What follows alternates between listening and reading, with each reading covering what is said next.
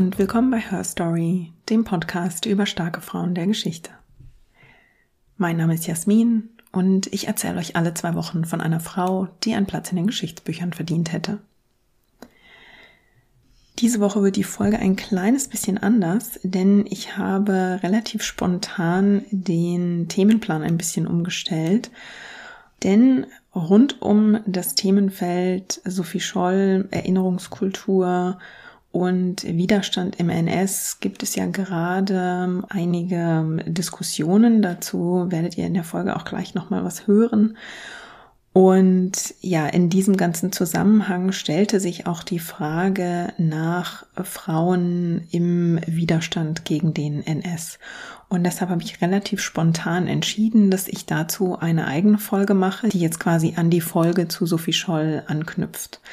Heute wird also auch deshalb eine besondere Folge, weil ich heute nicht alleine bin, sondern mir Verstärkung geholt habe, nämlich von Nora Hespers. Hallo Nora. Hallo Jasmin. Nora kennt ihr vielleicht, wenn nicht, dann kann ich euch ihre zahlreichen Projekte sehr ans Herz legen. Also ähm, Nora ist Sportjournalistin und Nora macht in ihrer Freizeit ganz, ganz wichtige Arbeit, nämlich sie hat den Blog und den Podcast Die Anachronistin, in der sie sich mit der Geschichte ihres Großvaters auseinandersetzt, ähm, der Widerstandskämpfer in der NS-Zeit war und sie hat jetzt dazu gerade auch ein Buch geschrieben. Das heißt, Nora, magst du es einmal direkt selbst sagen, wie es ja. heißt? Mein Opa, sein Widerstand gegen die Nazis und ich. Ich weiß, das ist ein langer Titel, aber es ging nicht anders.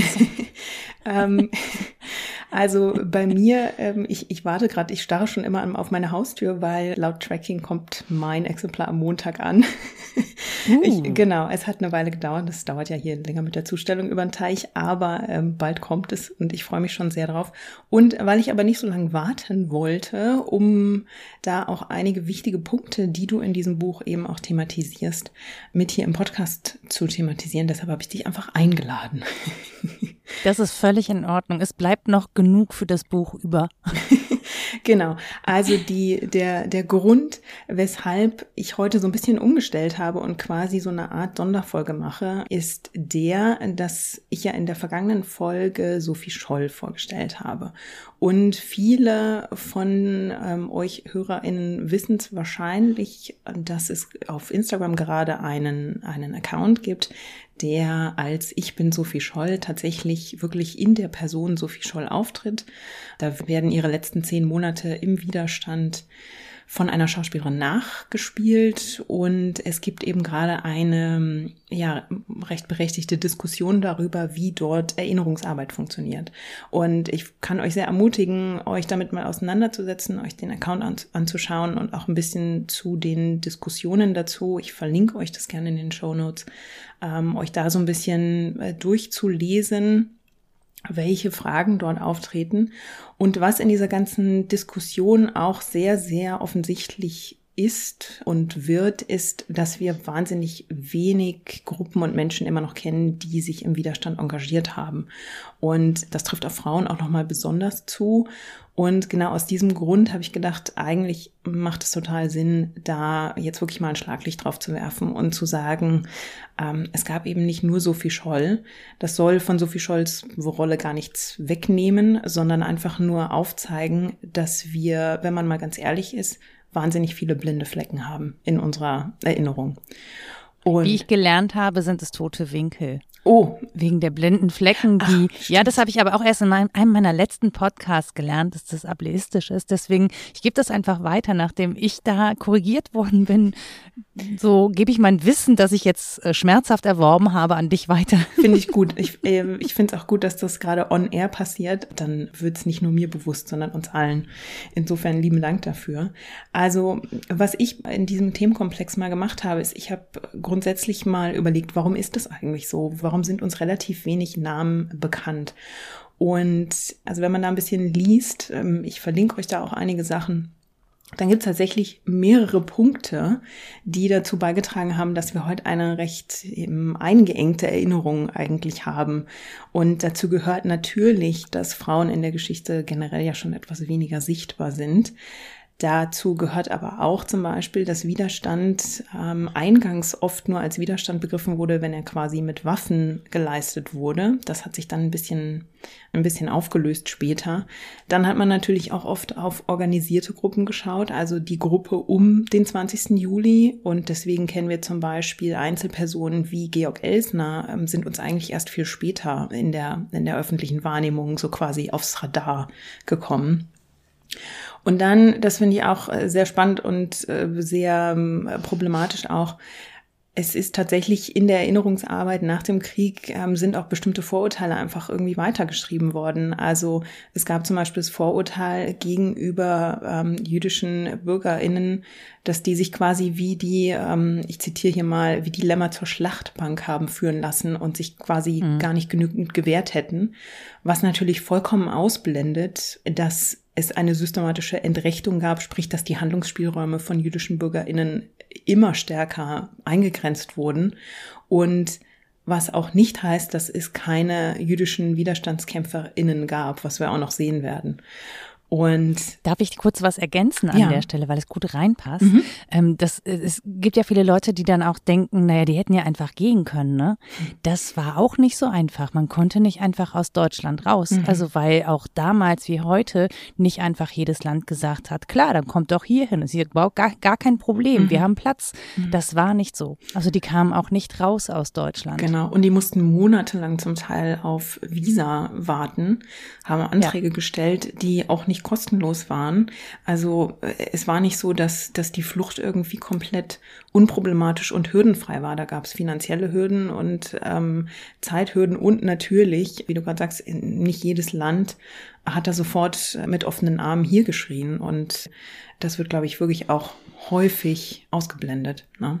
Und genauso haben wir natürlich auch gewisse Vorurteile gegenüber dem kommunistischen Widerstand, was natürlich auch damit zusammenhängt, dass gerade nach dem Zweiten Weltkrieg haben wir den Kalten Krieg und wir kommen da in so einen Ideologiekrieg, muss man ja schon sagen, in dem kommunistischer Widerstand dann auch wieder, ja, irgendwie zwischen äh, ich mag das eigentlich nicht militaristisch formulieren, aber quasi zwischen die Fronten gerät, beziehungsweise er wird halt einfach klein geredet, ignoriert oder auch verdreht dargestellt. Stichwort Rote Kapelle, zu, ähm, zu denen Und parallel haben wir den Stalinismus in Russland, von dem ja auch schon viele Leute wissen, dass die Menschen da nicht frei waren mhm. in der Zeit. Also mein Großvater hat es mit Mühe und Not und ein bisschen Trickserei äh, tatsächlich nach Russland geschafft, weil er sich mal angucken wollte, wie da der Sozialismus funktioniert und ähm, fand die Grundidee nicht schlecht, aber den Zwang, der mit, damit einherging, den hat er von Grund auf zum Beispiel abgelehnt. Und das schreibt er auch schon relativ früh. Ich glaube, der war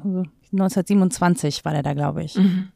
Das passiert, glaube ich, auch häufiger, dass in Deutschland diese kommunistischen Ideen damals erstmal auf, auf ähm, fruchtbaren Boden fallen und da, da werden auch, da entstehen sehr viele gute Gedanken und man stößt häufiger auf Geschichten, in denen ähm, Kommunisten dann nach Russland reisen, sich das vor Ort anschauen und so wie es dort gelebt wird, dann nicht so überzeugend finden. Also ähm, mhm. das finde ich an und für sich auch einfach einen sehr spannenden Punkt, der glaube ich auch oft ähm, untergeht. Und ähm, ja, also dass man Kommunismus auch, dass es da auch verschiedene Ansätze gab, wie das ausgelebt und ausgearbeitet werden sollte, das ist glaube ich auch noch nicht so wirklich reflektiert. Und es ging eben dann auch oft in dieser, ich sag mal, Verklärung und und dieser dieser ja zugespitzten Vorstellung von Kommunismus nach dem, nach dem Zweiten Weltkrieg und dann im Spannungsfeld Kalter Krieg einfach unter. Und hm.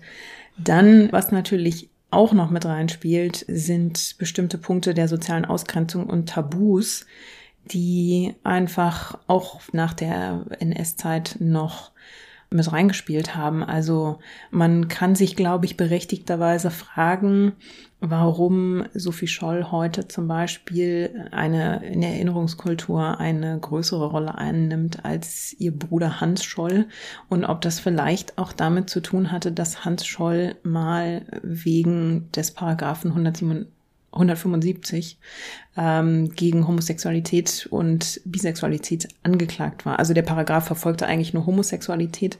Äh, bei Hans Scholl gibt es mittlerweile äh, unter HistorikerInnen die Annahme, dass er bisexuell war. In jedem Fall ist er dafür verfolgt worden und Homosexualität war ja auch nach dem Zweiten Weltkrieg nicht enttabuisiert. Insofern fragt man sich oder frage ich mich, hat das mit dazu beigetragen, warum man ihn vielleicht nicht so als Identifikationsfigur gesehen hat und bis heute nicht sieht?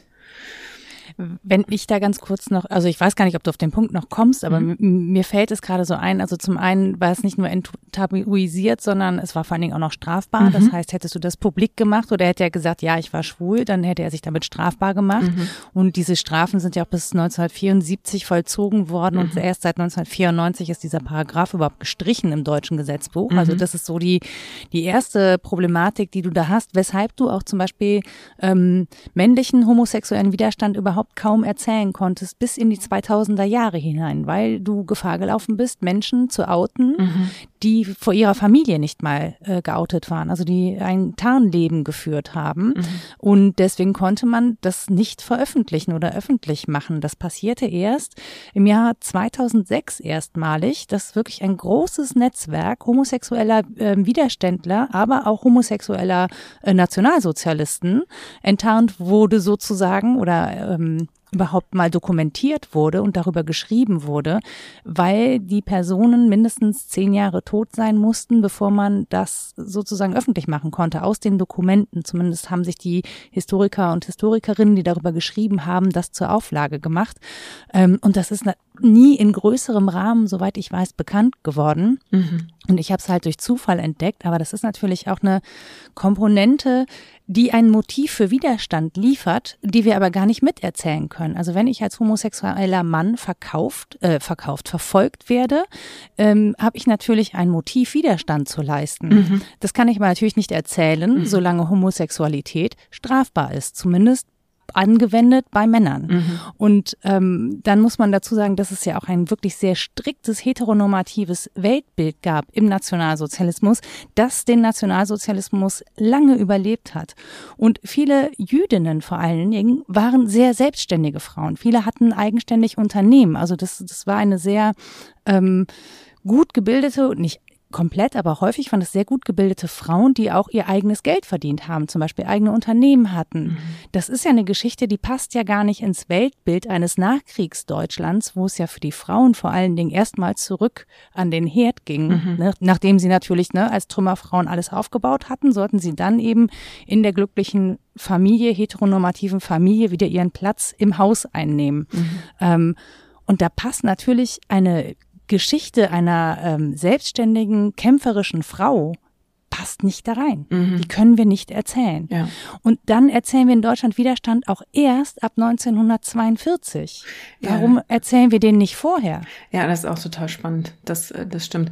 Und was ich zum Punkt Ausgrenzung, Tabus, ähm, solche, solche Bereiche auch noch ergänzen wollte, ist, dass wir ja teilweise auch, und es ist ja beim Paragraphen 175 auch so, wir haben eine Fortschreibung von Recht, das unter den Nazis, also der Paragraph 175 ist älter, der ist ja schon 1871 ähm, in Kraft getreten und ist dann eben mhm. unter den Nazis extrem verschärft worden, mit dem Ziel, damit systematisch zu verfolgen, ist aber mhm. eben nach dem Krieg nicht abgeschafft worden. Und dieser ganze Komplex Rechtschreibung, ähm, äh, Rechtschreibung, ja genau, äh, beim Duden, ähm, Rechtsprechung. Fortschreibung? Genau, die Fortschreibung des, des Rechts und Rechtsprechung und wie weit ja auch zum Teil der, der Rechtssektor noch von Leuten durchsetzt war, die unter den Nazis in Anführungsstrichen Recht gesprochen haben und weiterhin dann diesen, diese Profession ausüben konnten. Ähm, das hat natürlich auch nochmal ähm, damit reingespielt. Ne?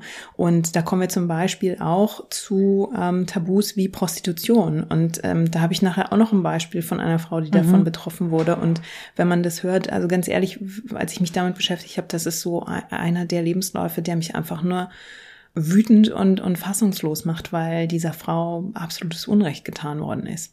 Unter anderem deshalb, weil es einem einfach eine Fortschreibung von Vorurteilen, Verurteilungen und eben ähm, einer, einer Rechtsprechung gab, die in einem Unrechtssystem vorgenommen worden war. Und dass die Bundesrepublik das noch mhm. mitgemacht hat, ist eben auch ein, ein, Bereich, der noch nicht wahnsinnig gut aufgearbeitet ist. Ne? Ja, also ähm, das war jetzt meine vielleicht etwas längere Vorrede zu diesem, zu diesem ganzen Thema. Aber ich finde, sie ist wichtig, weil du, weil man das so nicht auf dem Schirm hat. Das ist etwas, was wir selten mitvermittelt bekommen und worüber auch selten gesprochen wird. Das ist einfach, mhm. also ich habe das ja auch nur über die Recherchen erfahren und mich dann erst angefangen zu wundern, weil mir das vorher mhm. gar nicht aufgefallen war, wie wir darüber mhm. sprechen zum Beispiel. Ja. Und ich glaube, es ist auch spannend, wie Widerstand zum Teil in anderen europäischen Ländern wahrgenommen wird.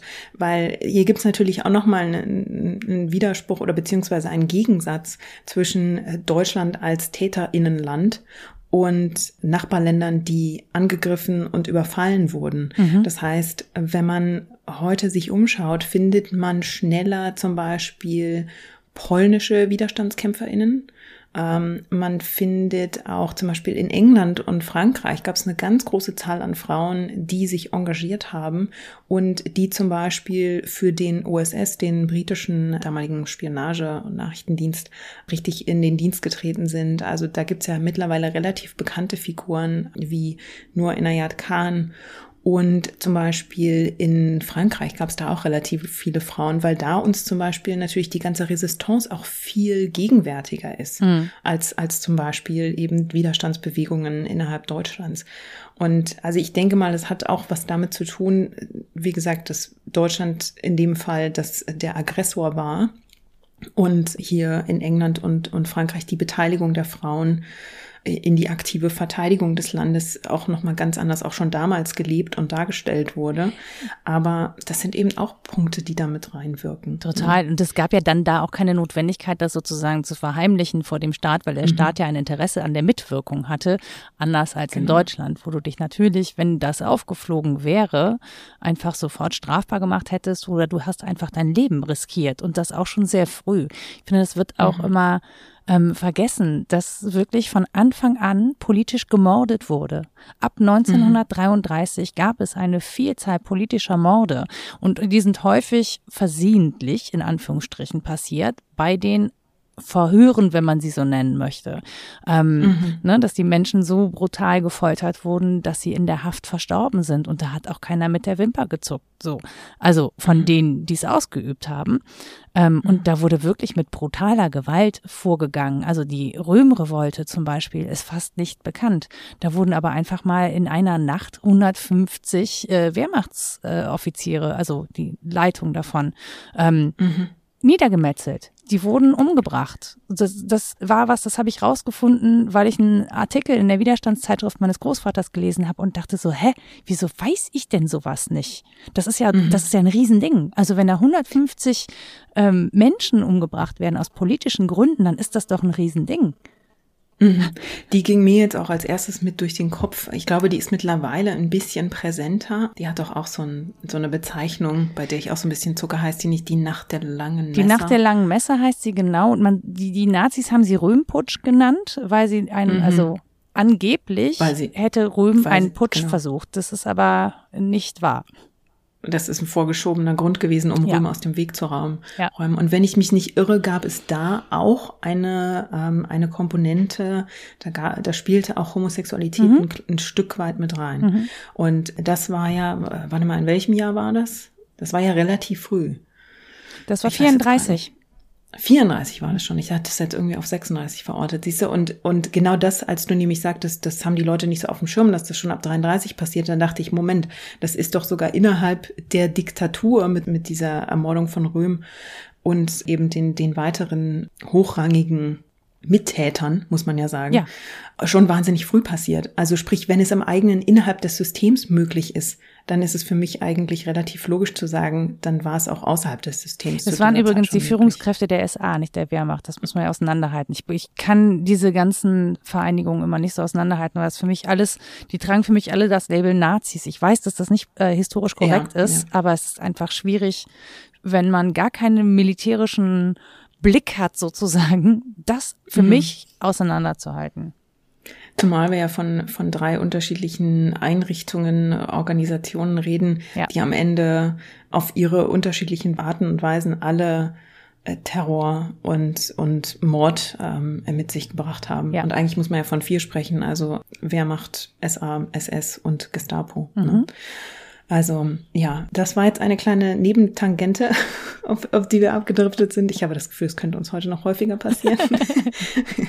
und wir, wir sind nicht bei den Frauen. Genau. Und wenn wir aber auch genau, um auf diesen Punkt nochmal zurückzukommen, was wird uns eigentlich in der Schulbildung, was haben wir nicht auf dem Schirm, dann gehört ja zum Beispiel auch mit dazu, dass Widerstand in den Niederlanden zum Beispiel auch unterbelichtet ist. Also ich habe in der Schulzeit, ich hatte Geschichte-Leistungskurs und hat, hatte wirklich eine Phase bis zum Abitur, in der ich wahnsinnig viel über den NS gelesen habe, auch weit über das hinaus, was ähm, ich in der Schulzeit dafür eigentlich lesen sollte oder was von mir verlangt wurde. Und ich kann mich trotzdem nicht dran erinnern, dass ich in dieser Zeit vom Februarstreik 1941 gelesen habe, bei dem sich wenn die Zahlen stimmen, bis zu 50.000 NiederländerInnen gegen die Massendeportation von jüdischen MitbürgerInnen protestiert und erhoben haben. Und das mhm. ist, die sind in Teilen regelrecht niedergeschossen worden. Also dieser Protest wurde niedergeschlagen. Aber das ist halt auch ein, ein Punkt, der mir bis vor kurzem trotzdem nicht bekannt war, weil der eben. Hast du von den Wuppertaler Gewerkschaftsprozessen jemals gehört? Ähm, ja, weil du sie mal erwähnt hast. Ja. Aber das so war, Punkt. das war ein, ja, das war ein Massenprozess gegen 600 Gewerkschafterinnen und Gewerkschafter, ArbeiterInnen aus Wuppertal, von dem wir, das war 1934, von dem wissen wir nichts, aber der ist von Intellektuellen aus den Niederlanden öffentlich kritisiert worden. Also die haben sozusagen im Englischen würde man sagen Take Action. Also die ähm, haben sich dafür eingesetzt, um für das, also um gegen das Unrecht zu protestieren mit einem offenen Brief aus den Niederlanden. So für die äh, Arbeiterinnen und Arbeiter in Wuppertal. Mhm. Das finde ich hochspannend, dass es diese Connection gab. Ja, und vor allem, wie wenig sie bekannt ist. Aber wenn ich mich nicht irre, hat die liebe Katharina Thoms, ne? Hat die dazu nicht eine. Nee, das war noch was anderes. Das war nämlich der Mössinger Generalstreik und der war, war tatsächlich nach der Machtübernahme Hitlers. Und die Mössinger, die das gemacht haben, waren nämlich auch Kommunisten und ArbeiterInnen vor allen Dingen. Und die dachten mit ihrem Generalstreik, dass in ganz Deutschland die Leute auf die Straße gehen, um gegen dieses Unrecht zu protestieren. Mhm. Und waren ganz alleine. Das ist so eine bittere Nummer. Das Ding wurde auch brutal niedergeschlagen. Und welches Jahr war das? Weißt du das? Das war direkt äh, 33. War auch ja. 33. Und ja, ja. und ja, ich möchte, ich würde jetzt auf die Tischplatte hauen, wenn es dann nicht im Mikro scheppern würde. Aber während wir hier gerade diese ganzen Dinge rauswerfen, sage ich, glaube ich, nochmal, ich werde das in die in die Shownotes packen, die Links dazu damit man da auch noch ein bisschen weiterlesen kann. Und vielleicht macht es jetzt nach unserer halbstündigen, knapp halbstündigen Vorrede Sinn, auch in ein paar Beispiele wirklich tiefer einzusteigen. Und da gibt's ja eine Figur, die bei dir im Buch, ähm, eine Frau, die bei dir im Buch auch mehrmals Erwähnung findet, über die du ja auch schon in die Anachronistin mal gesprochen hast, nämlich Selma Meyer. Ne? Magst du zu Selma Meyer mal ein bisschen erzählen? Das eigentlich müsste man zu Selma Meyer sehr lang erzählen. Ich weiß nur nicht genug über sie. Ja, weil das äh, leider in meiner Geschichte natürlich ein Nebenstrang ist, mhm. aber es, äh, ein Nebenstrang, der mich einfach extrem berührt, weil ähm, Selma Meyer hat entschieden dazu beigetragen, dass es überhaupt diese Widerstandszeitschrift gab, die mein Großvater zusammen mit ähm, Hans Ebeling, genannt Plato, ähm, herausgegeben hat, also verantwortlich als Redaktionsleiter und Redaktionsführer und mit Artikeln bestückt hat und so. Und Selma Meyer ist geboren am 6. Juli 1890 in Amsterdam, hat an einem Zweig was mit der Philips-Familie zu tun, also Philips Glühlampen, Gedöns, ne, Elektro heute. Mhm. Ähm, ist also in wirklich guten Kreisen geboren, hat eine sehr gute Ausbildung, spricht mehrere Sprachen und die hat zusammen mit ihrer ja, man weiß es nicht so genau, ne? Freundin, aber die hat mit ihr zusammen gewohnt, Annette Monasch, ein ähm, Schreibbüro gehabt. Das mhm. heißt, da waren über 40 Schreibkräfte, weiblich vor allen Dingen, angestellt und die konnte man sozusagen ausleihen an Unternehmen. Das klingt ein bisschen nach Zeitarbeitsfirma, finde ich. Ne? Also die hat mhm. sozusagen die Schreibkräfte und wenn deine Sekretärin in Urlaub ist, dann rufst du beim äh, Holland Typing Office an, beim HTO und besorgst dir dann sozusagen übergangsweise eine Schreibkraft. Aber die haben auch andere Schreibarbeiten erledigt war halt Vorfaxzeit, ne? wenn man da große Korrespondenz hatte, dann musste man die irgendwie auch auslagern im Zweifel.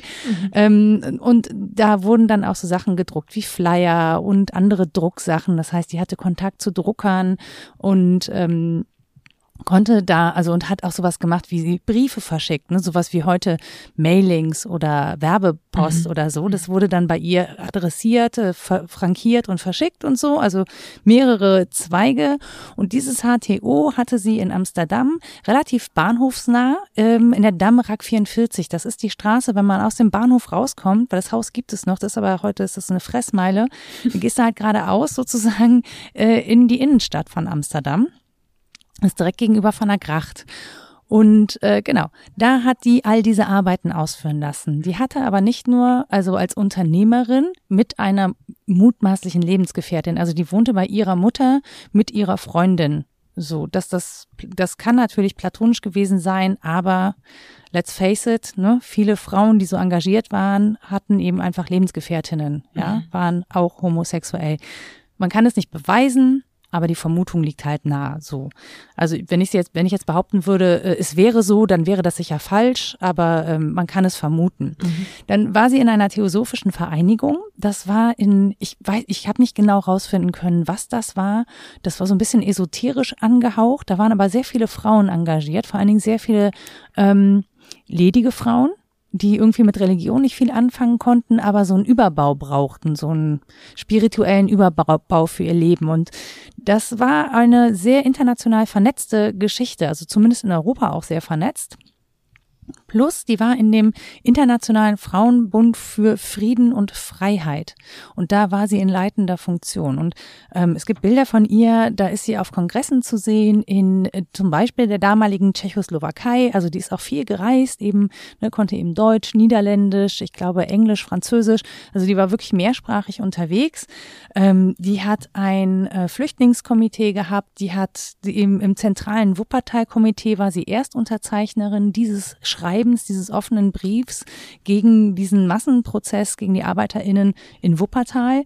Ähm, die hatte einen Hilfsfonds für Kinder, die im Spanienkrieg gelitten haben, ähm, um denen zu helfen. Also die hat wirklich sich auf allen ähm, Ebenen in allen möglichen Bereichen engagiert.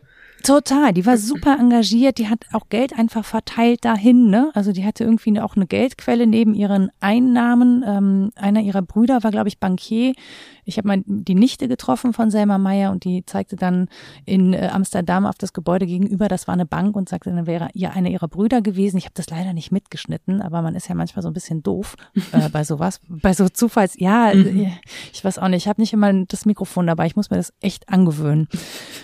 Und ja, das sind halt immer ältere Damen, weißt du, du willst mhm. ja nicht immer dieses Mikrofon unter die Nase halten. Du ja. weißt ja nicht, ob die das gut vertragen. Also, ne? Ja. Gibt ja Menschen, die werden dann so schüchtern und erzählen nicht mehr. So, das ist aber nur Rumgeplänkel.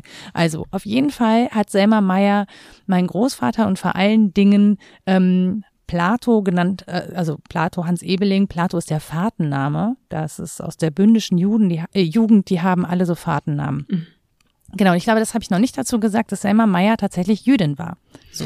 Das hätte ich jetzt Warum sage ich das zum Schluss? Genau. Warum sage ich das zum Schluss? Weil sie die jüdische Religion nach eigenen Angaben nicht gelebt hat. Mhm. So, das war ihr persönlich nicht so wichtig. Mhm. Ob das stimmt oder ob das eine Schutzbehauptung ist, das kann ich nicht sagen. Ne? Also das ist das, was man aus ihren Akten erfährt, weshalb sie sich auch der Theosophischen Vereinigung angeschlossen hat. Mhm. Ähm, das Schlimme ist, ähm, sie flieht erst, als am 10. Mai die Deutschen in die Niederlande einmarschieren, kann dann aber ihr, ähm, ihr Schreibbüro nicht länger alleine lassen und vor allen Dingen ihre Mutter, die krank ist. Und deswegen kommt sie zurück nach Amsterdam und stellt sich selber der Polizei und wird dann erst in Den Haag verhört. Und aus ihren Verhörprotokollen in Den Haag, da gibt es eine Auffälligkeit. Und zwar ähm, werden diese Verhöre abgebrochen, weil sie sich angeblich nicht gut fühlt. Ich und dann fragen. schreibt sie auf der Schreibmaschine weiter. Da steht dann selbst getippt. Hm. Jetzt muss man sich fragen, wenn jemand nicht mehr verhört werden kann. Warum kann sie weiter und, tippen? Genau, warum kann sie weiter tippen? Mhm. Habe ich mich gefragt. Mhm. Das kann natürlich sein, dass es ihr wirklich nicht gut ging und man sie dann versucht hat zu, zu Kooperationsbereitschaft zu signalisieren, indem sie dann selber tippt oder so. Es kann aber auch einfach sein, dass sie nicht mehr sprechen kann, weil man sie so schlimm geschlagen hat. Ich, das, das Schlimme ist, dass, in, dass das in der Vorstellungskraft verbleibt, äh, macht einen fast noch schlimmer, als es wissen zu können, mhm. ehrlich gesagt. Aber weil sie so eine ähm, beeindruckende Persönlichkeit war, hat mich also diese Misshandlung, die sie erfährt, weil sie scheint ja wirklich ein sehr großherziger, sehr sanfter, sehr engagierter Mensch zu sein. Und ähm, ich, mich hat es total getroffen, dass man sie so unglaublich schlecht behandelt hat. Also mhm das würde mich natürlich bei vielen anderen Menschen, also nicht, dass ich es grundsätzlich sonst besser finden würde, aber wenn man so eine persönliche Nähe zu einer Person aufbaut, weil man sie dann auch bewundert in dem, was sie tut und so ein bisschen besser kennenlernt, mhm. finde ich, kommt einem das einfach näher. Mhm. So, man weiß, Absolut. dass es auch anderen passiert. Ja, also äh, sie ist dann eine von diesen unabhängigen jüdischen Frauen, die du eingangs ja. erwähnt hast, auch wenn sie eben selbst später sagt, sie für sie ist die die jüdische Konfession jetzt nicht nicht so wahnsinnig wichtig, ob das so nun so stimmt oder nicht. Aber also ich kann verstehen, warum dich das dann nochmal so besonders bewegt, weil du natürlich an ihr in diesem, sie ist, sie ist eine, eine Person, die für deinen Großvater und in deiner persönlichen Geschichte eine wichtige Rolle gespielt hat. Also ohne sie hätte es, so wie ich das verstehe, die Widerstandszeitschrift deines Großvaters wahrscheinlich die hätte wahrscheinlich nicht so erscheinen können, wie sie erschienen ist, weil Selma Meyer dafür eben die Räumlichkeiten zur Verfügung stellte, die, mhm. Schrei die Schreibmaschinen hatte. Und soweit, ähm, ich glaube, du hast auch erwähnt, dass sie auch finanziell die Zeitung mit unterstützt hat. Und sie hat ja, glaube genau. ich, sogar auch flüchtige Jugendliche aus Deutschland zum Teil mit untergebracht, ähm, versorgt. Genau, das ne? kommt, ja, das kommt dazu. Ne? Also die haben natürlich gemeinsam ähm, Netzwerke geschaffen, mit deren Hilfe man sozusagen Jugendliche aus Deutschland rausholen konnte. Das waren häufig schwule junge Männer. Die hat sie auch zum Beispiel in ihrem Holland Typing Office arbeiten lassen. Die haben dann so Botengänge gemacht und so, weil natürlich auch damals Flüchtlinge nicht einfach Geld verdienen konnten. Und damit mhm. die Jungs nicht auf der Straße landen, hat sie denen sozusagen auch damit sie beschäftigt sind, zum Beispiel, das ist ja auch so ein Gedanke, ne? Dann kommst du irgendwo hin und du darfst dich nicht frei bewegen. Mhm. Du hast nichts zu tun, du bist aber jugendlich. Da kommst du auch mal auf blöde Gedanken. So. Und damit das nicht passiert, damit die Jungs eine Beschäftigung haben, hat sie die beschäftigt. Die haben zum Teil so eine Art Presseschau zusammengestellt für die Kameradschaft, so hieß die Widerstandszeitschrift meines Großvaters. Das heißt, die haben äh, Deutsch, aus deutschen Zeitungen Artikeln rausgeschnitten, die dann zusammengeklebt, also thematisch und die sozusagen wie so eine Presseschau rausgegeben, damit ähm, diejenigen, die eben Artikel geschrieben haben, so einen Überblick hatten, was wird in Deutschland besprochen, was wird wie mhm. dargestellt, wie ist es richtig und da auch Bezug drauf nehmen zu können und so. Ähm, genau, und die haben sie dann auch in einer Jugendherberge untergebracht in Sahndamm. Die hat Geld gesammelt, damit diese Jugendlichen ähm, versorgt werden können. Da gab es auch Geschichten von einem Jugendlichen, der sie dann ihre Gutmütigkeit äh, ausgenutzt hat. Den haben sie dann ausweisen lassen. Also der hat, glaube ich, auch, ich weiß gar nicht mehr, was da genau war. Ähm, aber der musste zurück nach Deutschland und hat dann natürlich in Deutschland ausgepackt, was da passiert mhm. und alles erzählt, ne? Weil der, der ist geflohen, weil er in Deutschland geklaut hat. Also der gehörte zu denen, was man halt asozial nannte. Mhm. Ne? Kleinkriminell. Ja, Mhm. Genau, war da, ne, so in, in dem damaligen Sprachgebrauch. Mhm. Und ähm, genau, der musste halt wieder zurück und das war einer der ersten, ähm, der dann da ausgepackt hat und da kamen dann eben weitere Jugendliche dazu. Weil man halt auch sagen muss, und da kommen wir wieder zum Paragraphen 175, die waren halt 16, 17, 18, ne? Dann kommst du aus so einem, äh, na, dann kommst du aus so einer Haltung oder Gesellschaft, die Homosexualität verurteilt und bist dann plötzlich in den Niederlanden Mhm. in einer Jugendherberge mit, keine Ahnung, zehn Jugendlichen, die alle mutmaßlich oder eventuell homosexuell sind oder sich da ausprobieren, nicht so richtig orientiert sind und so. Ich kann nicht genau sagen, was da passiert ist, aber ich kann mir vorstellen, ähm, dass du da in einer wirklich großen Auseinandersetzung mit dir selbst bist, mit deiner Identitätsfindung. Mhm.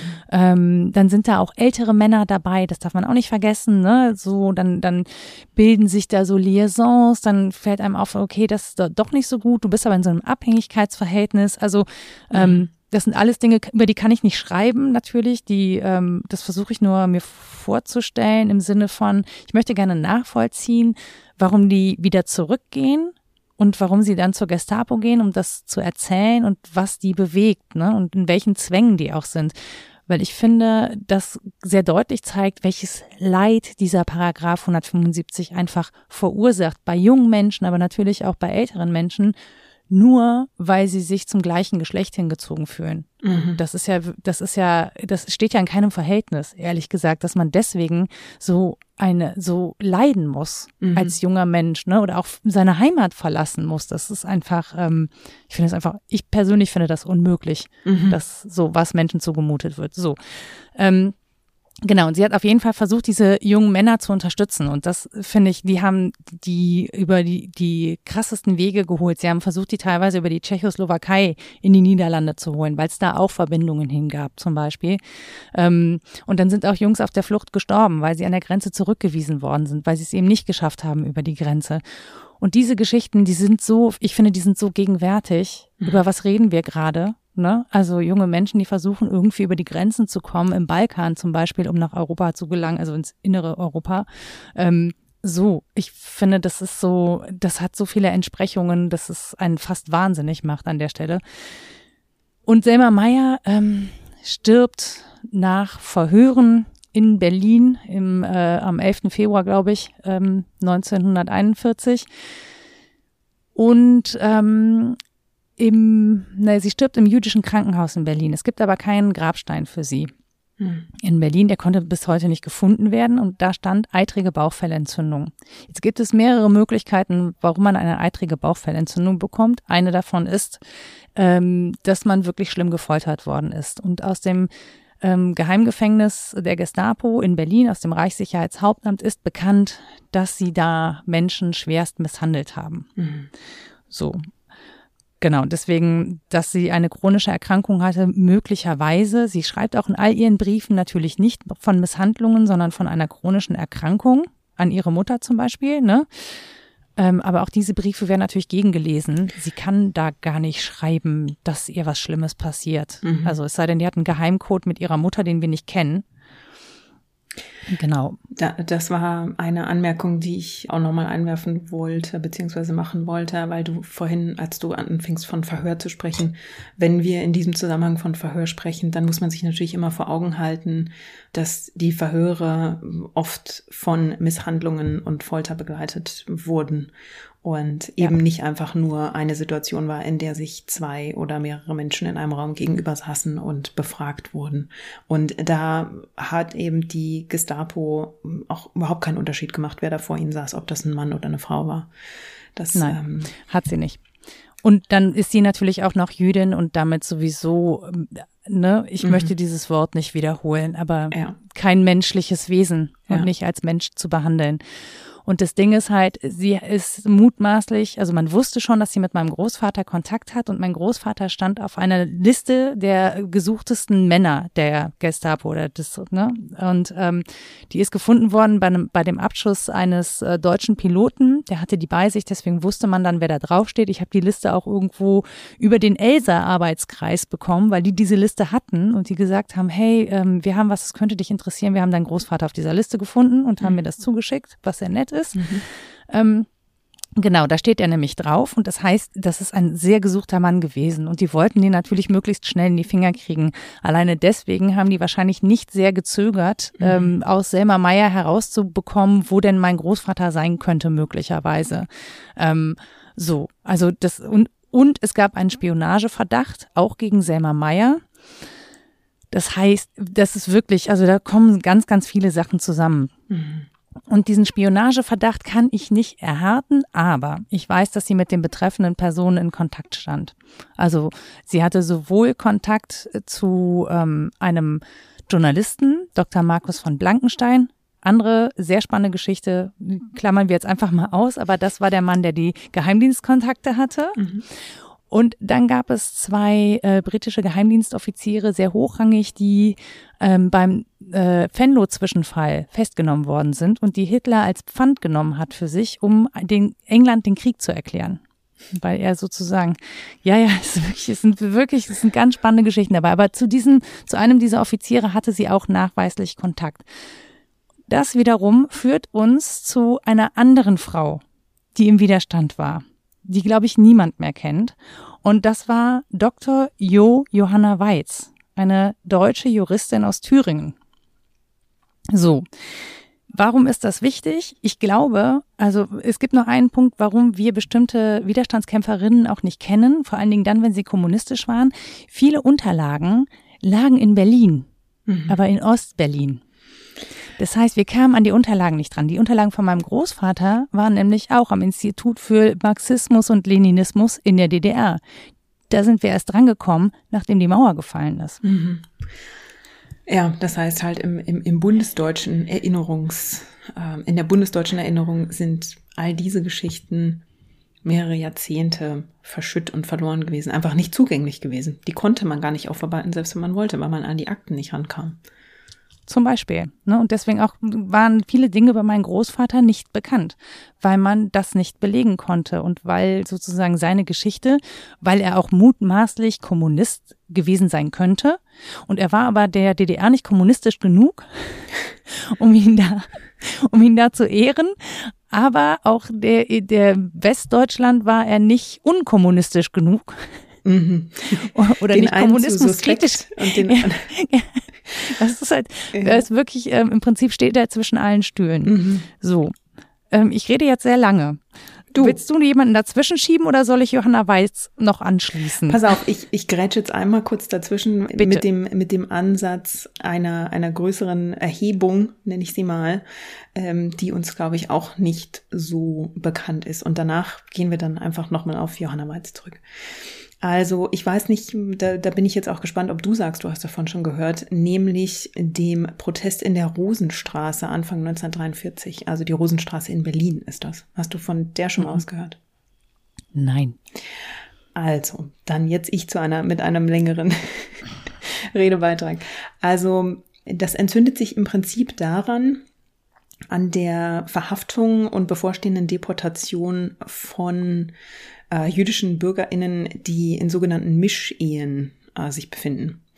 Und mhm. es gibt einen Historiker, das werde ich auch nochmal verlinken, der dazu ziemlich viel geforscht hat, Nathan Stolzfuß oder Nathan, ich glaube, er ist Amerikaner. Und das Ganze entzündet sich also daran, es gibt das Ziel, Berlin judenfrei zu machen. Also ich, hier muss man sich relativ viele Anführungszeichen, glaube ich, dazu denken. Ähm, mhm. Und das ist ein Protest, an dem überwiegend Frauen teilnehmen. Das ist also quasi eine Art, ja, ein kleinerer Massenprotest. Also wir reden von mehreren hundert Anwesenden. Und ähm, das passiert in einer Zeit, in der Demonstrationen und Aufmärsche ja äh, verboten sind, wenn sie nicht von dem Regime angesetzt werden. Also militärischer Aufmarsch top, aber dass die, dass die Bevölkerung sich spontan zusammenfindet, um ihre Meinung über etwas kundzutun, ist zu dieser Zeit weder erwünscht noch erlaubt. So. Mhm. Und in der zweiten Februarhälfte nimmt man da also, nimmt dieses Thema Fahrt auf, weil ab 27. Februar 1943 die SS und die Gestapo anfangen, die letzten Juden und äh, Jüdinnen in Berlin zu verhaften. Das nennt sich die sogenannte Fabrikaktion und die heißt so, weil die meisten noch aus der, von der Arbeit aus der Fabrik abgeholt werden. Und die werden dann in Sammellager gebracht und eines davon ist ein Haus an der Rosenstraße 2 bis 4 in Berlin. Und insgesamt werden in dieser Aktion, also die meisten jüdischen BürgerInnen sind aus Berlin schon ähm, deportiert und, und weggebracht worden. Und in dieser Aktion werden wohl bis zu 8000 Jüdinnen und Juden noch verhaftet und darunter bis zu 2000 aus sogenannten Mischehen. Und da muss man vielleicht zu den Mischehen nochmal dazu sagen, einfach des, ähm, der Vollständigkeit halber, nach der NS-Ideologie, die ja jüdischen Bürgerinnen, äh, Bürgerinnen den im Prinzip jeglichen Wert abspricht, sind diese Ehen einfach auch unerwünscht und müssen laut der Ideologie ja unterbunden und beendet werden, wenn es denn möglich ist. Und rechtlich ist zu dieser Zeit ja auch der Geschlechtsverkehr zwischen deutschen und jüdischen Bürgerinnen unter Strafe gestellt als sogenannte, auch wieder in Anführungsstrichen, Rassenschande. Und es ist aber so, dass trotzdem im Vorgehen innerhalb des NS man sich zuerst den äh, in Anführungsstrichen Volljuden zuwendet, weil es einfacher ist, die zu verhaften und zu deportieren. Und diese Mischehen stellten offenbar für den für die Nazis ein gewisses Problem dar, weil hier natürlich dann auch deutsche Ehepartner und Ehepartnerinnen mit betroffen waren. Ne? Und ähm, insofern diese Entrechtung jüdischer MitbürgerInnen gestaltete sich also in diesen Mischehen etwas schwieriger. Und da gab es dann eben häufiger auch Situationen, in denen dann die deutschen EhepartnerInnen einfach auch eine kritische, einen kritischen Blick auf dieses System entwickelten, weil sie eben ganz direkt betroffen waren. Ne? Und nachdem jetzt also diese bis zu 2000 jüdische EhepartnerInnen verhaftet werden und in dieses Sammellager gesteckt werden, kommt es also am Abend des 27. Februar dazu, dass sich die überwiegend Frauen, ähm, die Ehefrauen vor dem Gebäude versammeln und da zum Teil auch sehr deutlich hörbar die Freilassung der Inhaftierten verlangen. Und das sind eben bis zu mehrere hundert Menschen, die sich da versammeln. Und dieser Protest hält ungefähr eine Woche an. Also das ist auch so, dass Frauen da zwischenzeitlich weggehen, weil die ihrer Arbeit nachkommen, nachgehen müssen, aber andere Frauen in der Zwischenzeit dazukommen. Also insgesamt sollen sich bis zu 6000 Menschen an diesem Protest beteiligt haben über eine Woche hinweg. Und meistens waren eben mehrere hundert vor Ort. Und die Polizei ist da natürlich, beziehungsweise Gestapo ist da natürlich auch aufmarschiert und hat sich da auch zum Teil mit Maschinengewehren vor diese Protestierenden gestellt, hat versucht, die davon zu scheuchen. Die haben sich dann in Nebenstraßen verzogen und sind dann kurz danach wiedergekommen. Also das spielte sich über eine ganze Woche hinweg ab und da entstand zumindest so viel Druck, dass das bis zu Goebbels vordrang. Und Goebbels dann irgendwann gesagt hat, gut, diese, zumindest die Jüdinnen und Juden aus Mischehen werden freigelassen. Alle anderen werden trotzdem deportiert. Und ja, also das sind dann bis zu 1000, äh, zwischen 1700 und 2000 Juden, die dann eben freigelassen wurden. Und die haben den Krieg auch überlebt, weil die richtig staatliche Lebensmittelrationen bekamen. Die haben dann, die wurden dann zur Zwangsarbeit verpflichtet, aber die sind eben nicht deportiert worden. Und das ist halt eben auch deshalb spannend, weil dieser Protest unter HistorikerInnen heute ein Stück weit ähm, ja umstritten ist, also die, die Würdigung dieses Protests. Es gibt eben manche, die sagen, die Frauen und die Menschen, die sich dort versammelt haben, so einen Einfluss konnten die auf Goebbels gar nicht haben, dass Goebbels das wirklich selber angeordnet hat. Und der Historiker, den ich eingangs erwähnt habe, also der Nathan Stolzfuß, ist da jemand, der sich für diese Anerkennung stark einsetzt und der, wie ich finde, auch recht überzeugende Argumente hat, weil er zum Beispiel auch sagt, diese Mischehen stehen eben eigentlich im Widerspruch zu der Ideologie. Ne? Also wenn man eigentlich jüdische MitbürgerInnen ähm, aus der Gesellschaft entfernen muss, dann sind diese Mischehen, in denen sie noch geduldet werden und auch die Kinder, die aus diesen Mischehen hervorgehen, die ja halb jüdisch sind, dann stehen die eigentlich im Widerspruch zu dieser NS-Ideologie. Und dass jetzt da Deutsche auf die Straße gehen und sich dagegen verwahren, dass man ihre jüdischen EhepartnerInnen verhaftet und deportiert, hätte diese, diese Debatte nach dem Verbleib der Juden, wo, wo kommen die jetzt eigentlich hin, was passiert mit denen, hätte die sehr öffentlich gemacht, wenn man da nicht nachgegeben hätte. Und hm. ähm, das finde ich einen recht spannenden Punkt. Und es gab damals wohl 25 äh, ähm, Juden, die schon nach Auschwitz deportiert worden waren. Und die wurden in diesem Zusammenhang dann doch freigelassen und wurden allerdings von der Gestapo dann gezwungen, Schweigeerklärungen zu unterzeichnen, damit sie eben nicht erzählen, was sie in der Auschwitz gesehen haben. Und ähm, die werden dann auch sicherheitshalber in Schutzhaft genommen in äh, ein Arbeits- und Erziehungslager. Und ja, also. Äh, Aber allein, dass sie da schon wieder rausgekommen sind, ist halt einfach so hoch ungewöhnlich, ehrlich gesagt. Genau. Und all die anderen ähm, Juden, die eben nicht in, in Mischehen verheiratet waren, die in diesem, in dieser Aktion noch zusammengetrieben wurden und verhaftet wurden, die wurden nach Theresienstadt deportiert und die sind zu großen Teilen dort sofort ermordet worden. Also da sieht man, dass hier ein Protest für eine bestimmte Gruppe dieser Verhafteten etwas bewirkt hat. Und ich, ich finde es ja sehr, sehr überraschend, dass man da heute drüber diskutiert, inwieweit man das würdigen soll oder eben nicht würdigen soll. Und was da vielleicht auch wieder ein Stück mit reinspielt, ist, also es gibt keine, äh, wenig überraschend, es gibt keine Fotos von dieser Protestaktion. Das wäre natürlich, ja, glaube ich, fast schon eine Art Sensationsfund, wenn man da hunderte wütende Frauen vor vor so einem ähm hat das keiner hat das keiner fürs Internet mitgefilmt? Instagram oder so? Entschuldigung. Ja, ähm, offen, offenbar nicht. Also das kann ich mir vorstellen, dass das natürlich auch wieder die dünne Quellenlage da auch, auch wieder mit, mit reinspielt. Aber ja, also ich, ich finde das einen sehr interessanten Protest, der mir persönlich eben, bis ich angefangen habe zu recherchieren, auch nicht bekannt war. Und also ich habe für die Folge bin ich ja in die Recherche auch nochmal tiefer eingestiegen und das ist wie so ein Schneeball, wenn man da einmal anfängt, mhm. es wird halt immer größer und es tauchen immer mehr Namen auf und man fragt sich immer mehr, warum kenne ich die eigentlich alle nicht? Das mhm. muss ich da echt nochmal dazu sagen. Also ja, nachdem ich jetzt darüber gesprochen habe, können wir gerne zu Johanna Weiz gehen und ich überlasse dir nochmal das Mikro. Ich habe Johanna Weiz tatsächlich ähm, in den Unterlagen gefunden, also in den Verhörprotokollen sowohl von meinem Großvater, weil er nach ihr gefragt worden ist, aber auch in den Verhörprotokollen von Selma Meyer.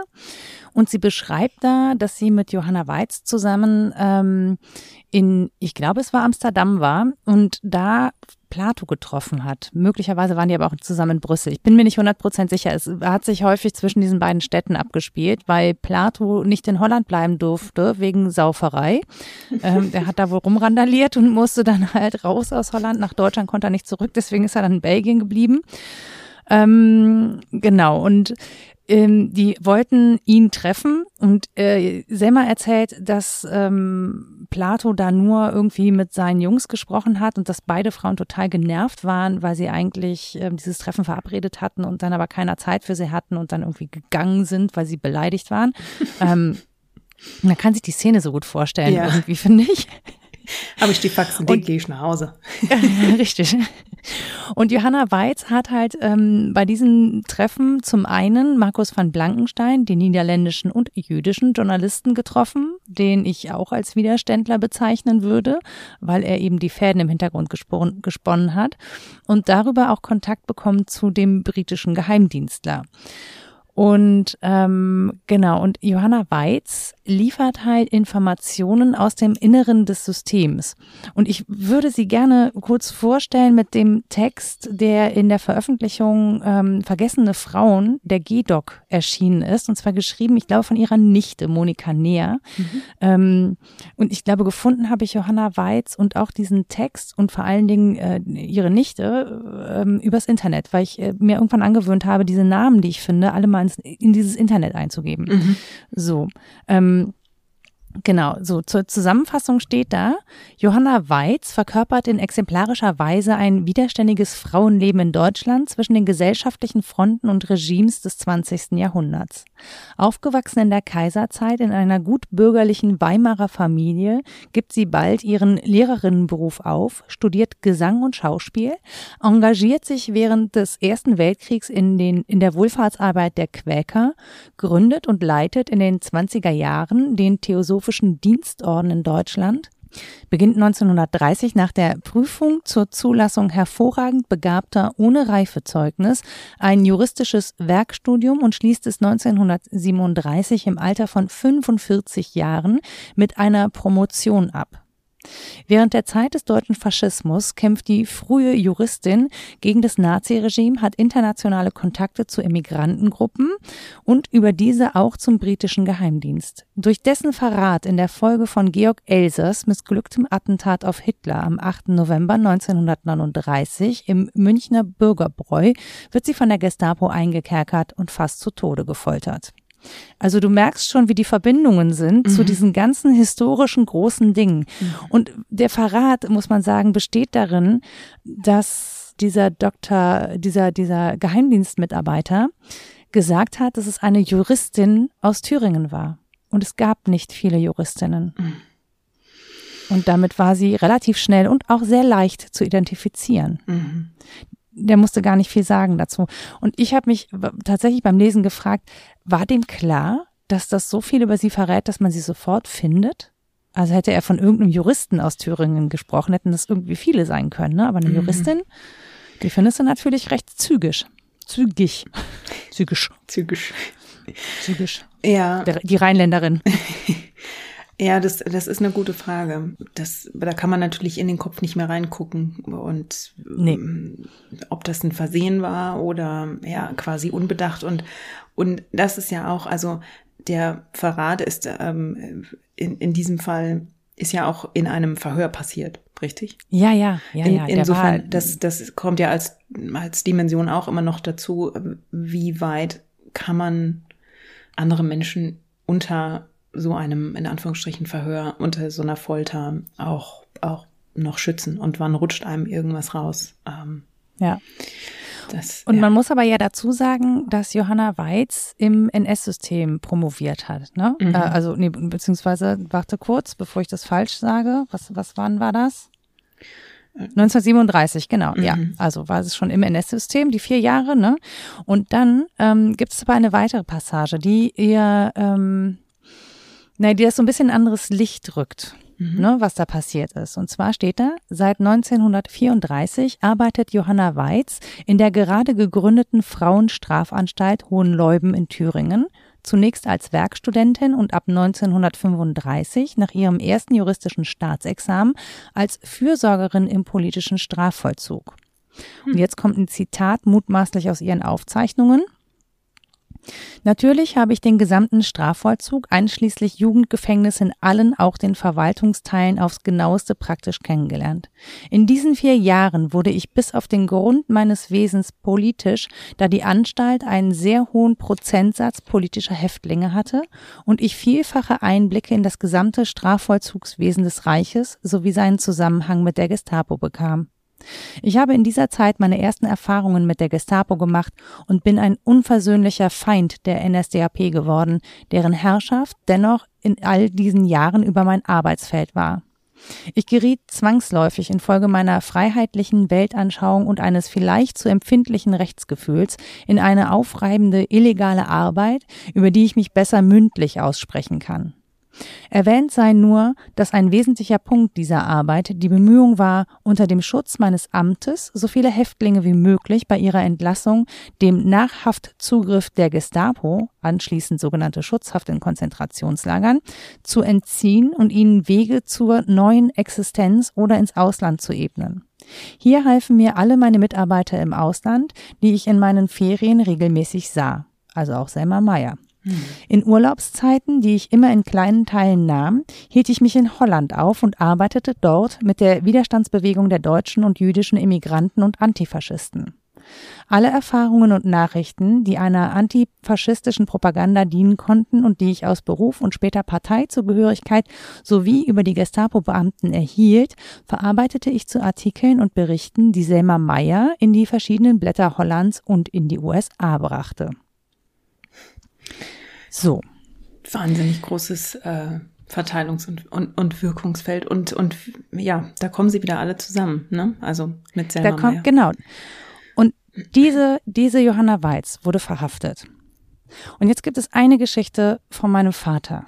Der sagte mir an, an unserem zweiten oder dritten Interview Weihnachten 2014, ähm, hat er mir erzählt, ich weiß, wie die zu Tode gekommen ist und meinte Selma Meyer.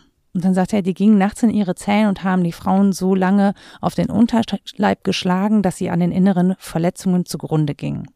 Und dann sagt er mir auch, woher er das weiß, nämlich, dass eine Freundin von der Tos Verhagen, Tos Verhagen war die Geliebte und Sekretärin meines Großvaters, also aber freiwillig Sekretärin, nicht angestellt oder so, ne? Die hat für den freiwillig Sachen getippt, um ihn zu unterstützen in seiner Arbeit. Nicht, nicht dass da so ein komisches Sekretärinnen-Ding aufkommt. Mhm. Die konnte einfach Dinge, die mein Opa nicht konnte, dazu gehörte tippen. Also mhm. schnell tippen. Mhm. So. Also die haben sich einfach ergänzt. Auf jeden Fall, Toos Verhagen kannte Johanna Weiz auch. Die muss sie gekannt haben. Über Toos gibt es wenig Aufzeichnungen, aber die kannten sich. So. Und Toos Verhagen erzählt von einer Freundin, die ähm, nach der Haft gelähmt war. Und zwar, weil sie nicht, weil sie immer auf dem Bauch geschlafen hat und nicht auf dem Rücken, so dass man ihr in Anführungsstrichen nur den Rücken zertrümmert hat und aber nicht den Bauch. Diese Freundin mutmaßlich ist eben Johanna Weiz, weil es gibt danach Aufzeichnungen von ihr. Sie wird aus der Haft entlassen. Und sie selber mutmaßt in ihren Aufzeichnungen, dass man sie aus der Haft entlassen hat, weil man nicht wollte, dass sie als Deutsche in der Haft stirbt durch die Folter. Und die ist nach dem Krieg gelähmt an einem Bein. Sie schreibt nämlich von ihrem Bein, das nicht will, und von Magenbluten und inneren Verletzungen. Also und das ist der Grund, warum ich die eitrige Bauchfellentzündung als natürliche Todesursache erstmal ausschließe bei mhm. Selma Meyer. Ja, verständlich. Ja. Und Johanna Weiz überlebt also mehr, also ja. knapp. Und wird auch nie anerkannt, bekommt keine Entschädigung und nichts. Ich, ja, fehlen mir ein bisschen die Worte, muss ich sagen. Ist für sie, glaube ich, auch einfach schwierig gewesen zu beweisen, ne? wenn sie an die Unterlagen nicht rankommt und mit NSDAP zugehörig, also mit Parteizugehörigkeit und so. Mhm. Mir fiel bei dieser Zugehörigkeit und Arbeit im System ähm, fiel mir ähm, Elisabeth Selbert ein, die ja relativ am Anfang, also im Prinzip kurz bevor die Nazis beschließen, dass sie Frauen aus den juristischen Berufen herausdrängen und ähm, als Anwältin nicht mehr zulassen, schafft sie es noch zugelassen zu werden. Und sie übernimmt dann damals das Büro von einem jüdischen Anwalt, der sein Büro aufgeben muss und auch das Land verlässt. Und äh, während ihrer Tätigkeit in der NS-Zeit hat sie, also sie muss relativ viele von diesen Zwangsscheidungen als Notarin beglaubigen zum Beispiel und sieht es also auch als erste Hand. Und wenn sie vor Gericht ist, das war auch was, was ich erst im Zusammenhang mit der Recherche zu Elisabeth Selbert gelernt habe, was sie gemacht hat, ist, sie hat zum Teil sogar versucht, auf Freiheitsstrafen für Angeklagte hinzuwirken, weil der mit der Freiheitsstrafe in ein, Anführungsstrichen, nur in ein Gefängnis zu kommen, damit waren die Leute sicherer, als wenn sie in so eine, in so eine, in Anführungsstrichen, Schutzhaft genommen wurden, ähm, von der es oft in eben Konzentrationslager weiterging.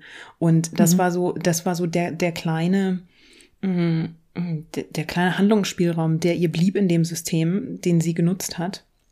Und ähm, also Elisabeth selber, der Vollständigkeit halber, ist ja nach dem Ende des NS dann auch mit dran beteiligt, ähm, im Parlamentarischen Rat eine von vier Frauen von insgesamt 65 Abgeordneten, die das Grundgesetz formulieren. Und äh, ähm, Elisabeth Selbert ist dann diejenige, der wir den, den Satz verdanken, Männer und Frauen sind gleichberechtigt. Und die mhm. engagiert sich damals auch sehr für zum Beispiel die Einrichtung des Bundesverfassungsgerichts, weil sie sagt, es darf nie wieder passieren, dass der Staat vorschreibt, das hier ist das Gesetz äh, ähm, und, mhm. und es muss einen unabhängigen, eine unabhängige Körperschaft geben, die darüber steht und die auf die der Staat eben keinen Einfluss hat. So, weil sie es eben auch aus erster Hand gesehen hat. Und das ist, glaube ich, beim, muss man, glaube ich, beim Widerstand generell eben auch nochmal mit dazu sagen, mm, dass die Handlungsspielräume sehr, sehr unterschiedlich waren. Ne?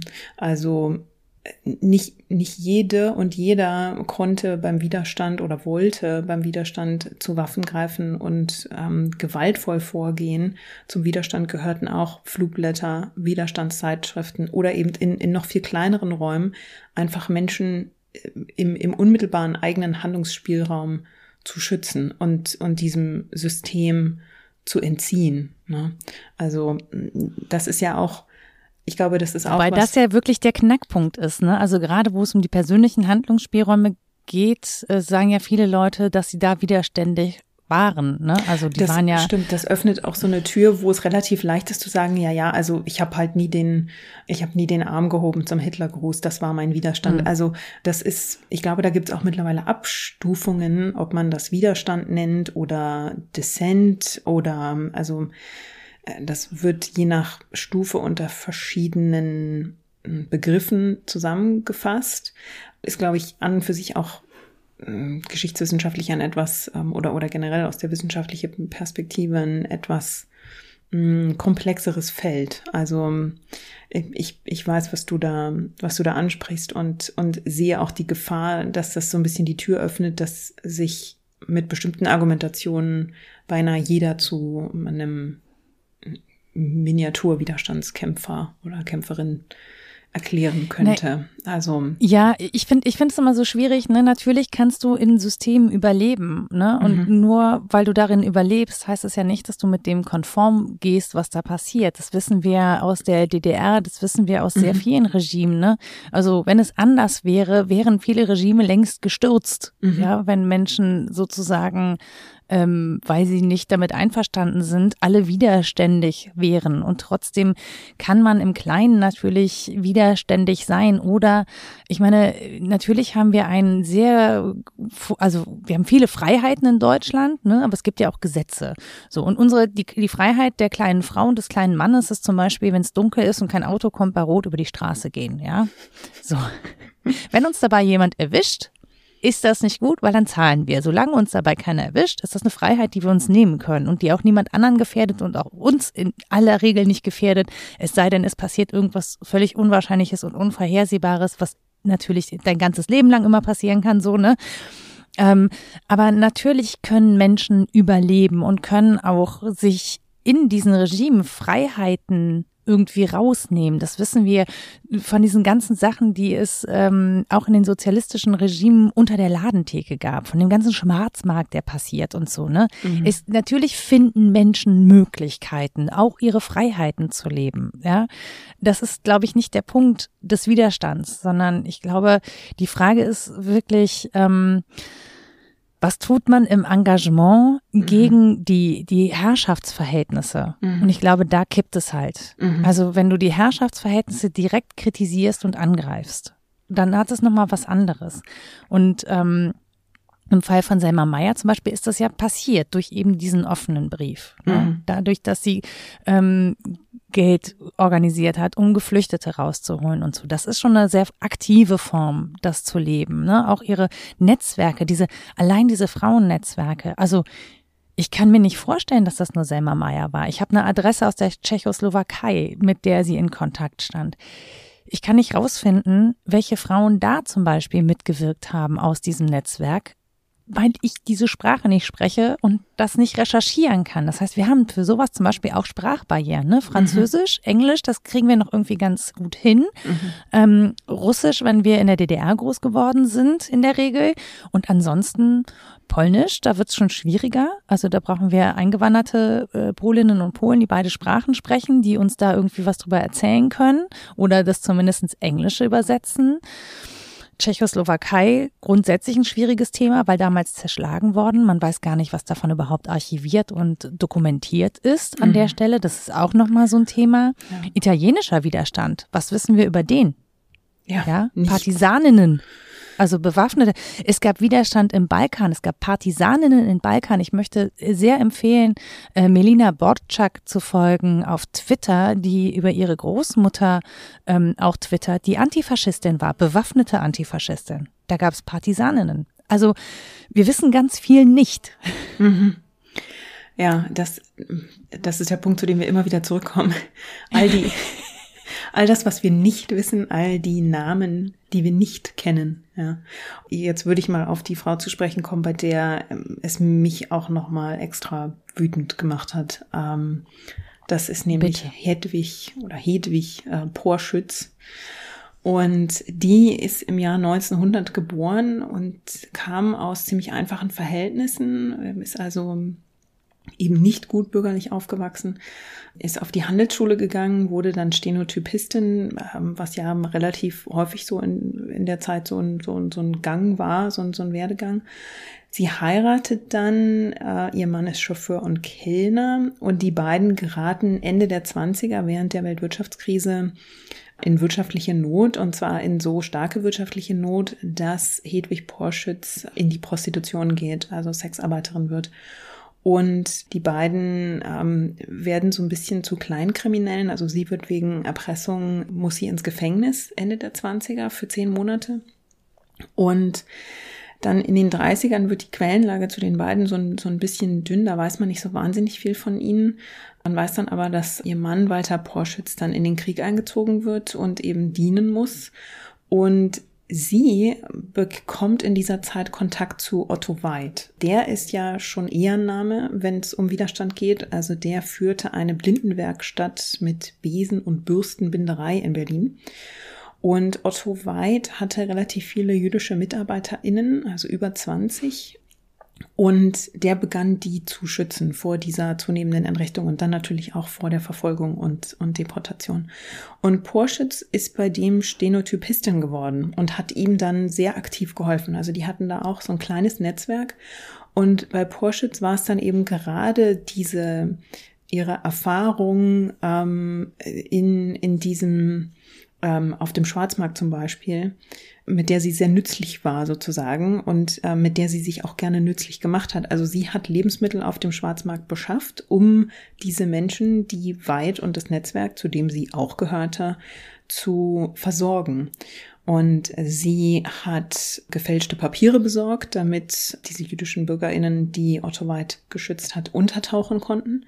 Und sie hat dann selber, also sie wohnte mit ihrem Mann in so einer anderthalb Zimmerwohnung und hat dann in dieser Mini-Wohnung dann Zwillinge aufgenommen, Anneliese und Marianne Bernstein, die da mit ihr gewohnt haben. Die hat sie dann als Nichte und als die Freundin der Nichte ausgegeben.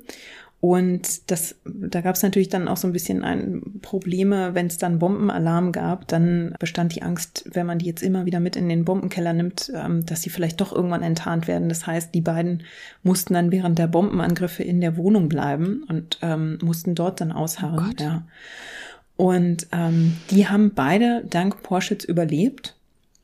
Und sie hat zusätzlich auch noch zwei andere Frauen aufgenommen, nämlich Grete Selig und ihre Nichte Lucy Ballhorn.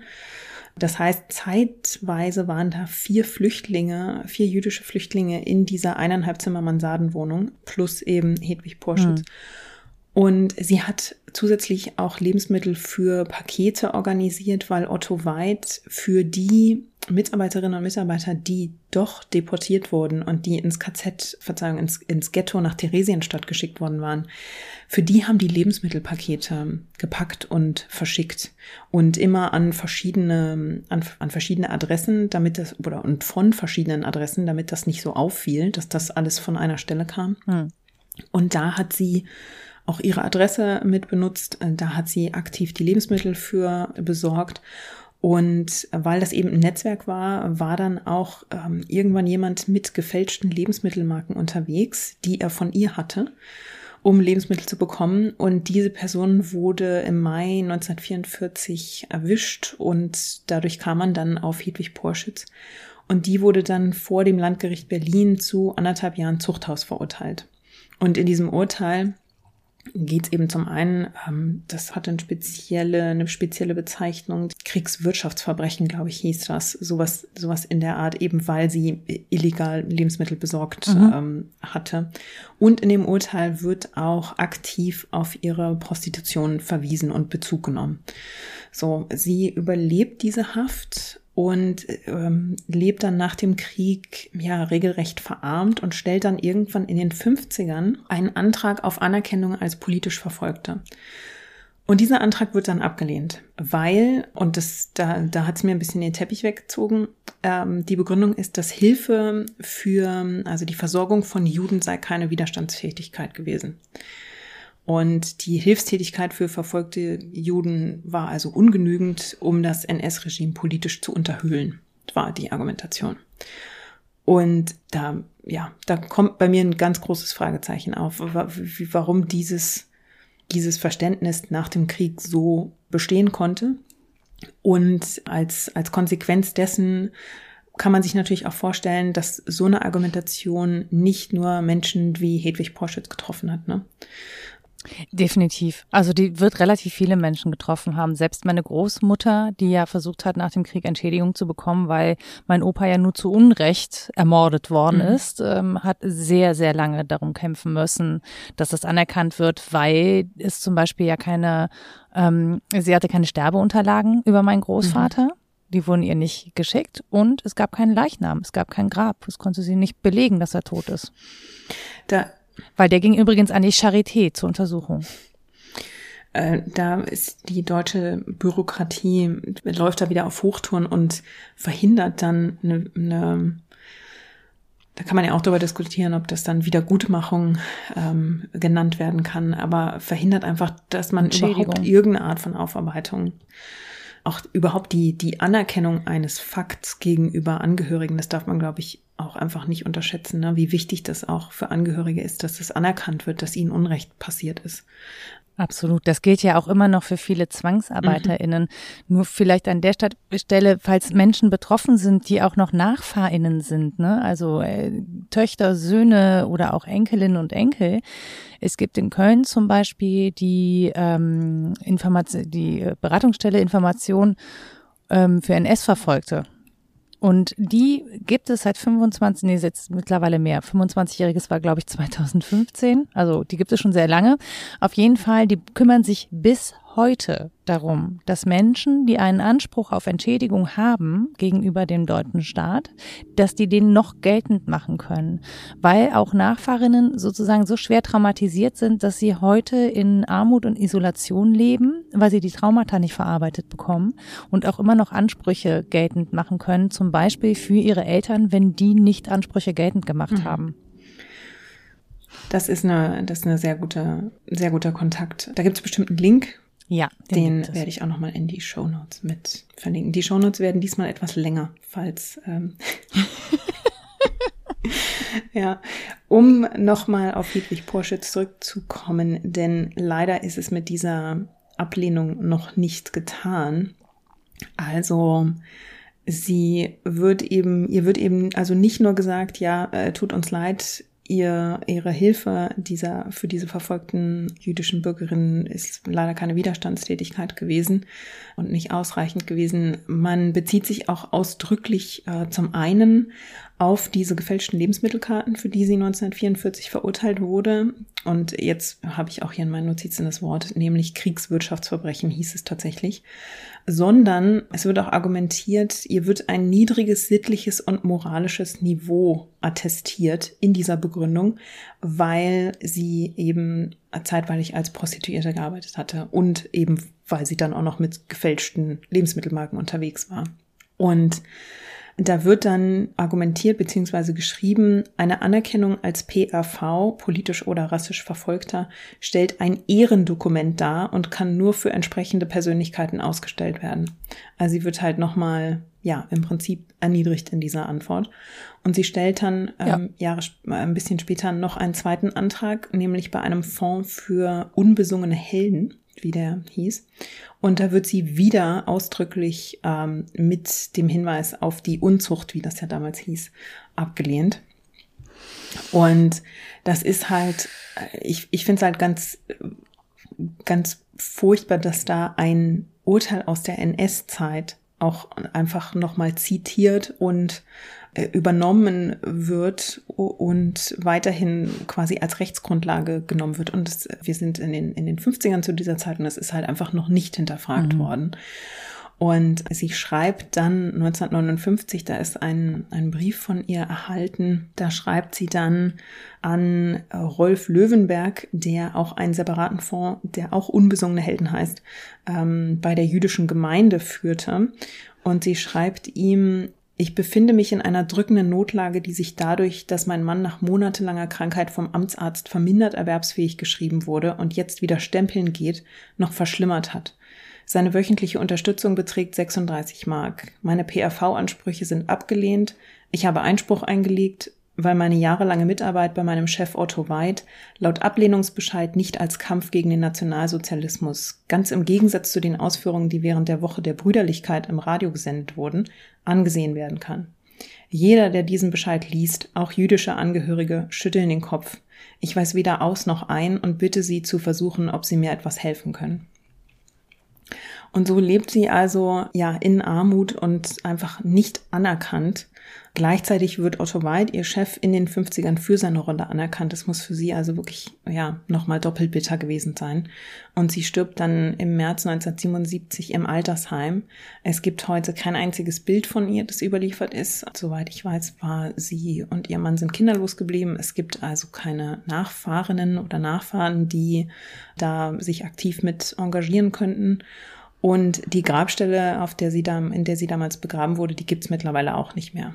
So. Und also die, diese Frau ist einfach irgendwie komplett ignoriert und der Staat ist an dieser Frau einfach irgendwie, mir fehlt gerade das richtige Wort, hat sie mehrfach an dieser Frau noch nachträglich vergangen, würde man sagen, ja. glaube ich. Also zumindest ja, juristisch. Ja. Ich kam vom englischen Fail, was wir als Scheitern bezeichnen mhm. würden, aber der Staat ist nicht an ihr gescheitert. Sie ist am Staat gescheitert, so rum schon eher. Also weil der Staat einfach nicht wollte.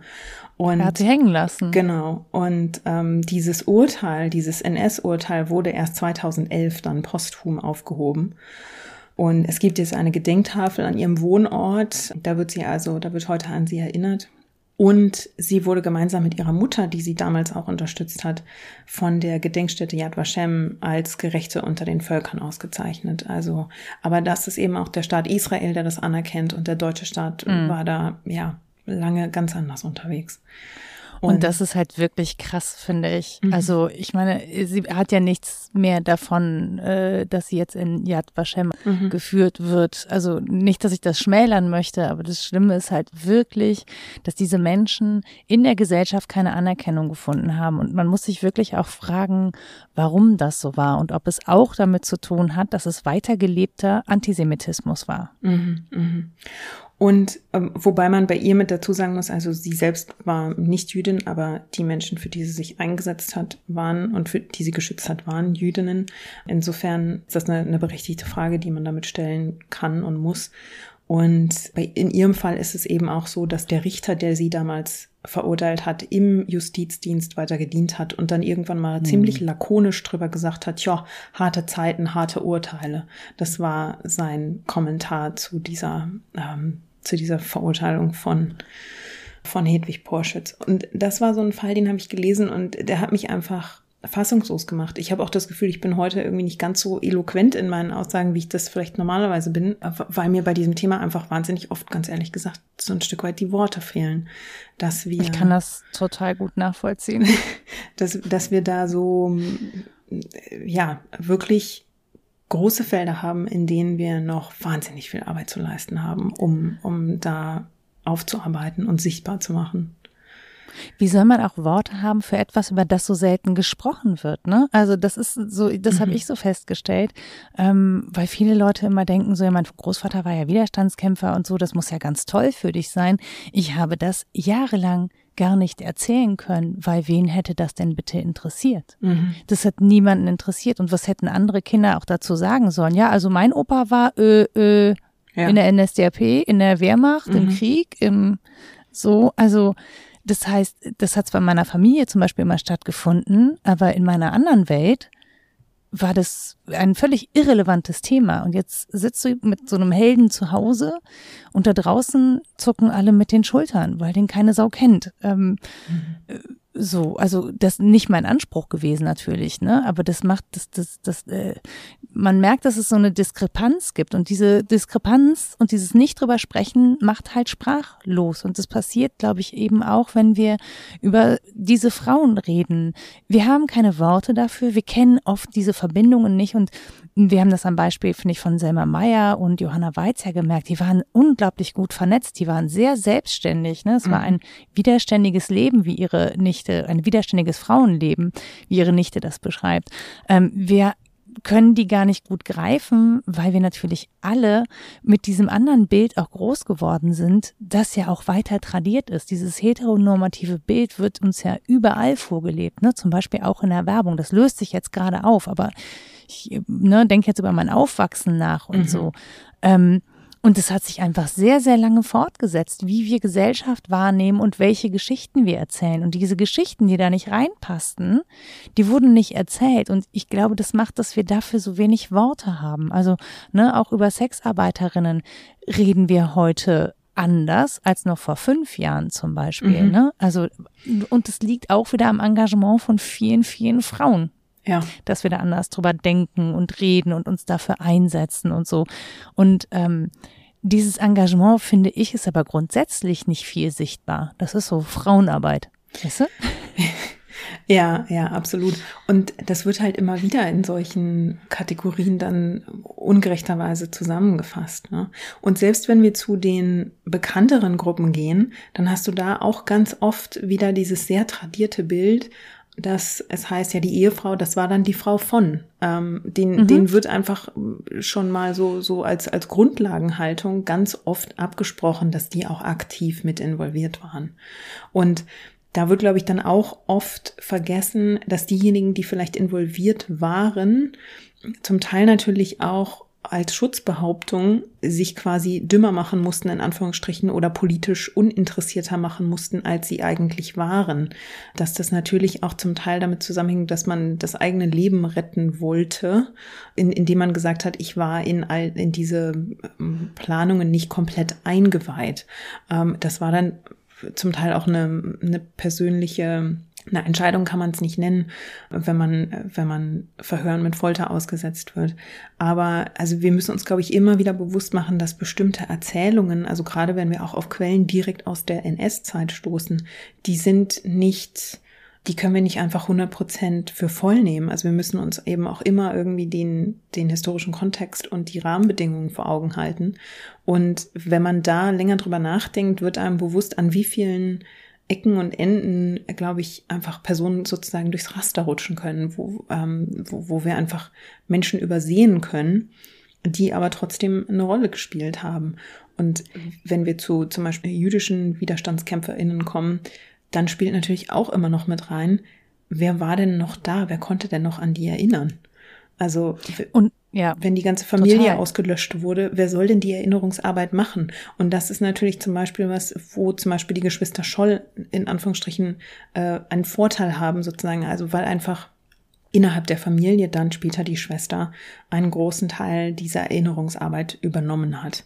Und die hat dadurch natürlich auch die Erzählung der Widerstandsgeschichte der Geschwister Scholl anfangs sehr prägen können, die dann auch erst vervollständigt wurde, als dann Inge Eicher-Scholz Notizen und Tagebucheinträge aus der NS-Zeit zugänglich wurden, was erst nach ihrem Tod passiert ist. Und erst dann hat sich die Erzählung des Widerstands der Weißen Rose auch noch mal ein Stück weit verändert. Und das müssen wir uns, glaube ich, auch immer ja vor Augen führen, mm, dass Geschichte ja nicht nicht jetzt schon irgendwie vollständig geschrieben ist, sondern dass es da immer noch wahnsinnig viel zu betrachten und zu entdecken gibt.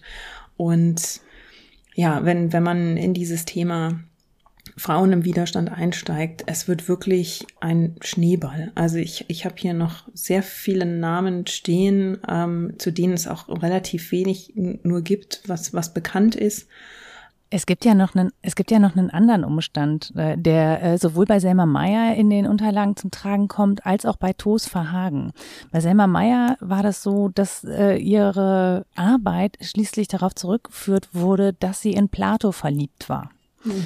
Jetzt möchte ich das nicht abstreiten. Möglicherweise war sie bisexuell und hatte Interesse an Plato. Mhm. Ja, also gar kein Ding.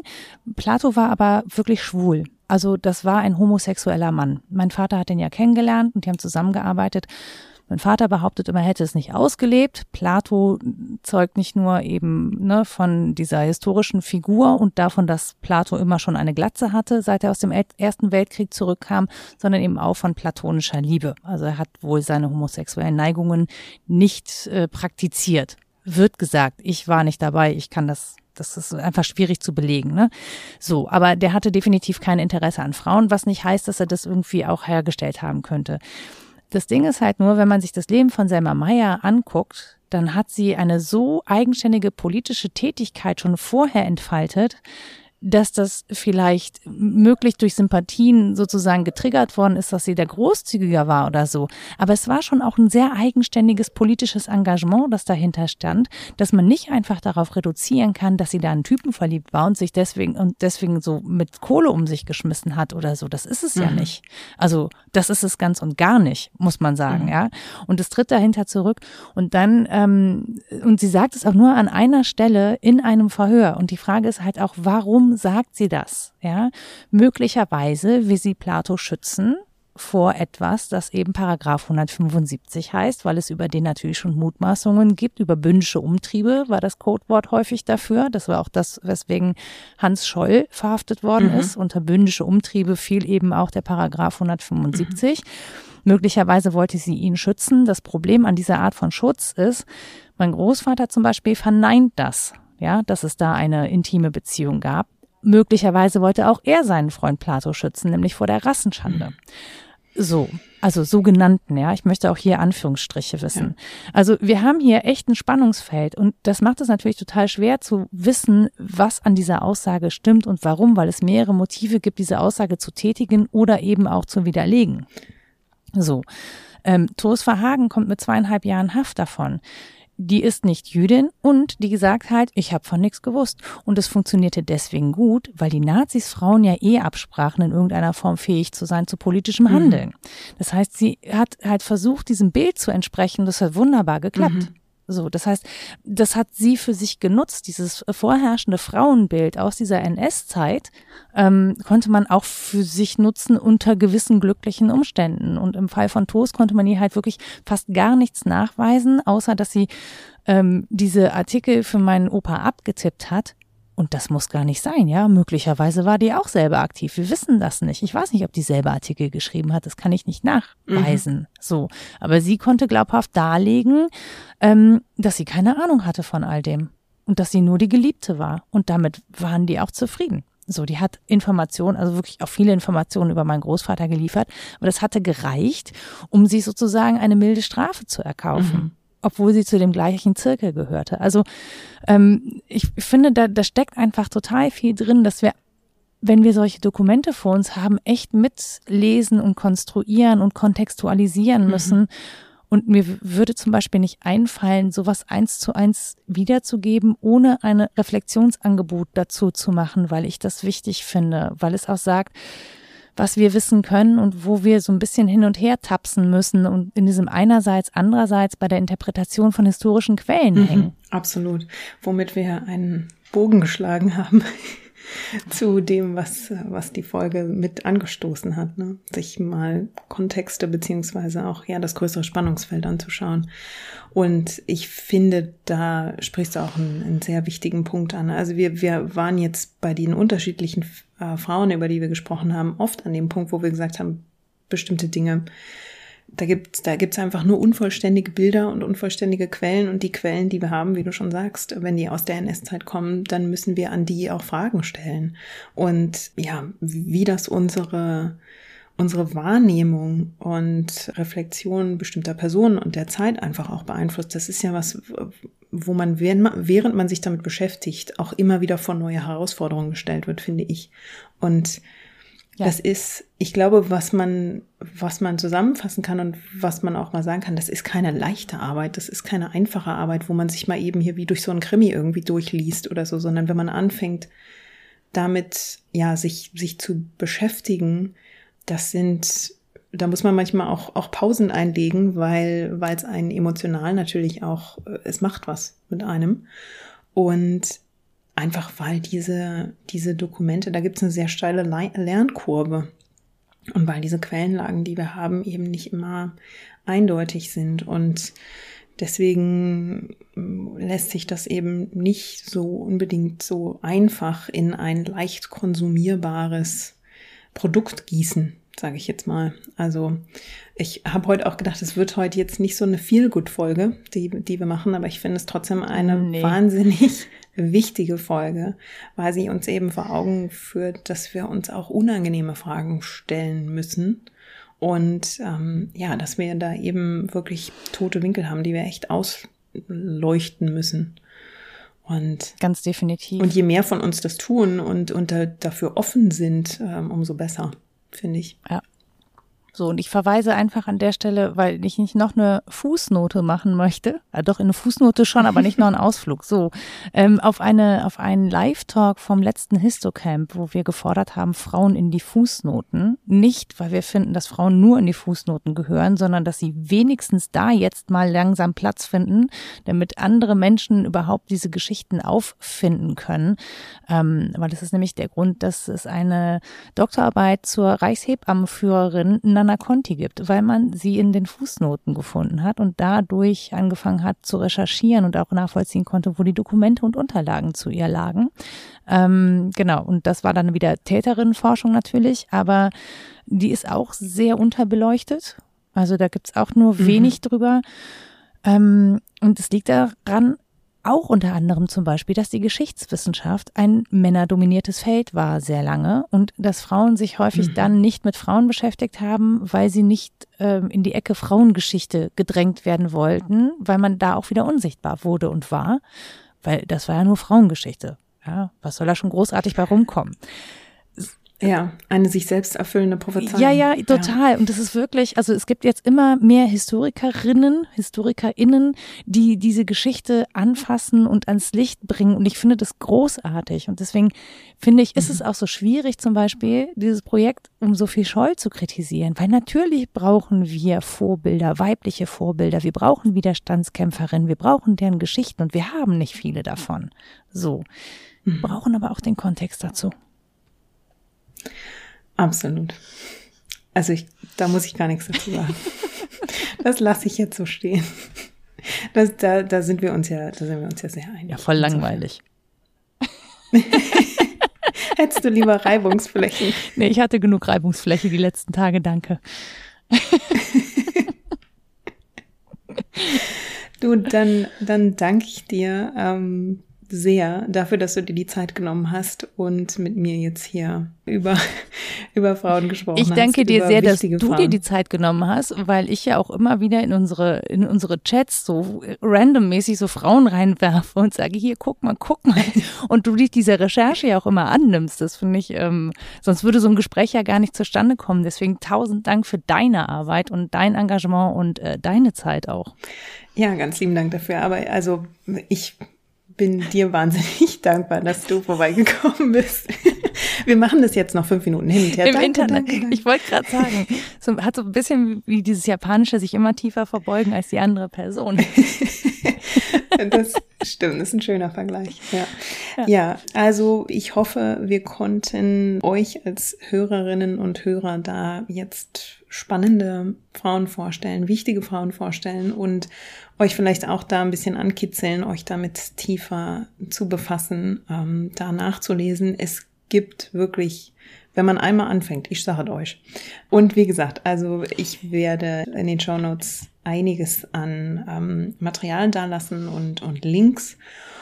Und zu Selma und zu der ganzen Geschichte rund um deinen Großvater kann man dann natürlich auch und sollte man auch dein Buch lesen. Und das wäre sehr schön, da würde ich mich sehr freuen, natürlich. Ich würde das auch, ich, ich freue mich schon sehr darauf, dass meine Ausgabe jetzt dann endlich ankommt und ich dann mich dann auch hoffentlich in einem Rutsch direkt durchlesen kann.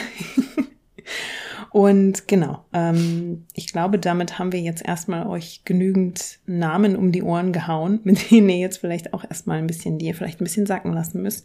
Aber wir haben damit hoffentlich wirklich deutlich gemacht, ja, wie viele Widerstandskämpferinnen es da draußen gibt, mit denen wir uns noch beschäftigen sollten. Und ja, in diesem Sinne höre ich jetzt auf. genau.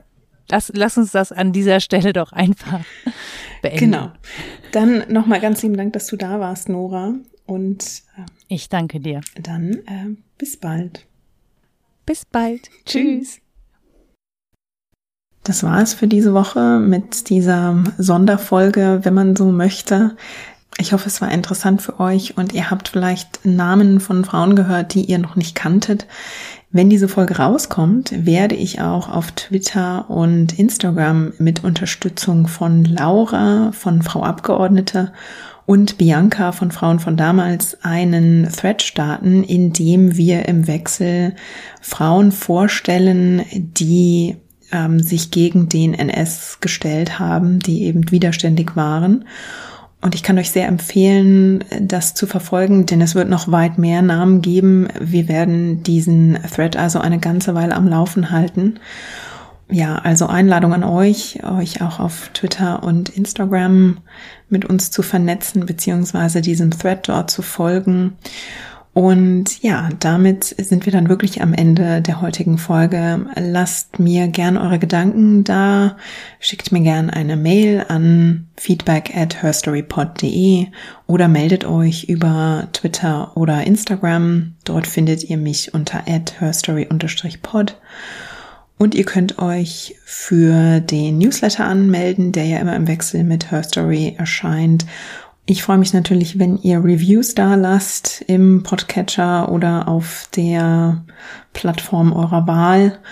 Und ich freue mich natürlich auch sehr, wenn ihr den Podcast und den Newsletter, der immer im Wechsel mit Her Story erscheint, unterstützen wollt. Das könnt ihr auf Steady tun und den Link dafür lasse ich euch wie immer in den Shownotes da. Die sind dieses Mal etwas länger geworden. Ich glaube aber, dass da ganz viele spannende Informationen drin sind. Würde euch sehr ermuntern, dort ähm, zu stöbern und zu lesen. Das war es jetzt also wirklich für heute. Euch also ganz lieben Dank fürs Zuhören. Wir hören uns wieder in zwei Wochen mit einer neuen Frauenbiografie. Und bis dahin, lasst euch gut gehen.